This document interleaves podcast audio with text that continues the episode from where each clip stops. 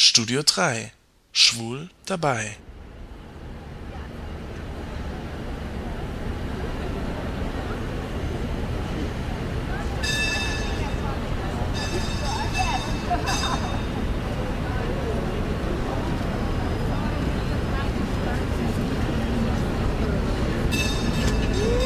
Da kommt die Cable Car. Steige ich jetzt ein. え？こっちなくなってる。今開けてんじゃないんだ。開けてない。ちょっともう一回だけやってみよう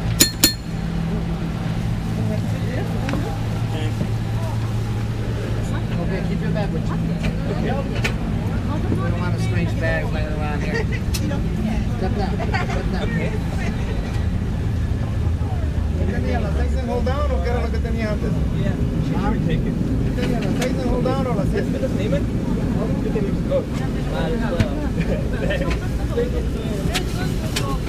es. No todavía. ¿Por qué? Cosas como que para niñas ustedes. ¿Ah? Como que para ¿Ah?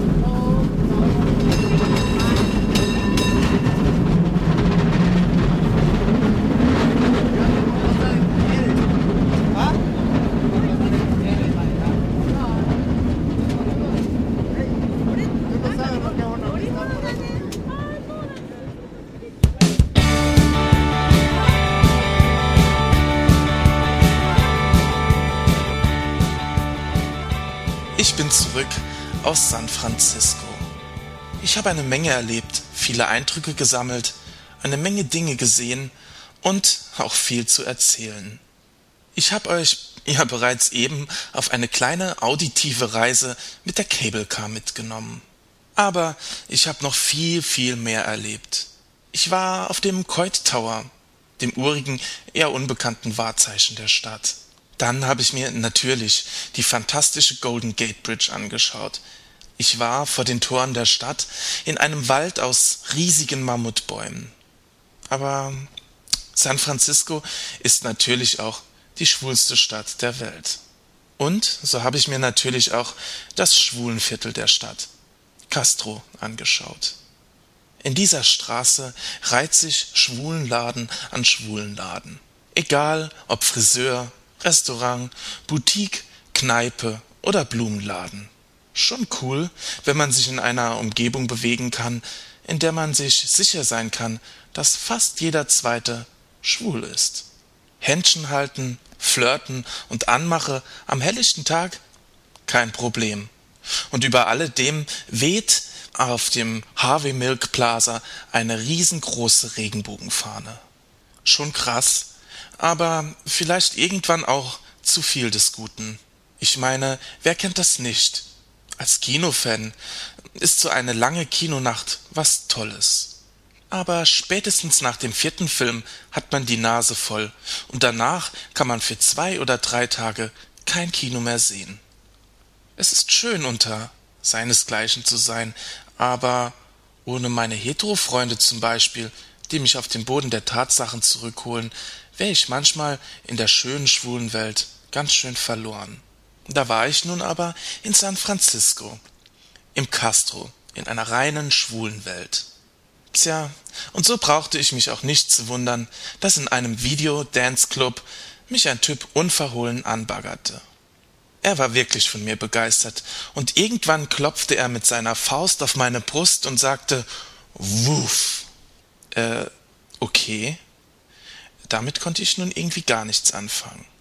Wir kamen ins Gespräch, unterhielten uns nett, und einige Zeit später klopfte er mir wieder auf die Brust, schaute mir direkt in die Augen und sagte Wuff. Dabei grinste er mich breit an. Keine Ahnung, was das sollte. Doch dieses Erlebnis ließ mich einfach nicht los.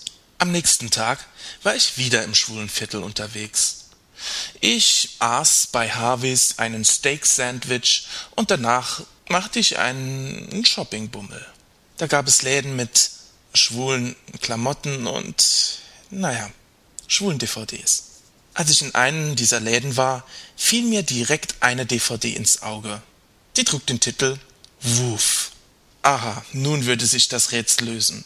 Ich schnappte mir die DVD und schaute mir die Rückseite an. Ich war sprachlos. Bären. Dicke Bären. Toll, danke. Einige Zeit später googelte ich Woof und fand heraus, dass Woof ein Gruß unter Bären ist. Toll. Also bin ich ein Bär? Schön. Ich sollte unbedingt abnehmen. Naja, aber ich fand auch noch eine andere Erklärung für Woof. Es ist nämlich so eine Art dass eben ein Mann gegenüber einem anderen schwulen Mann äußert.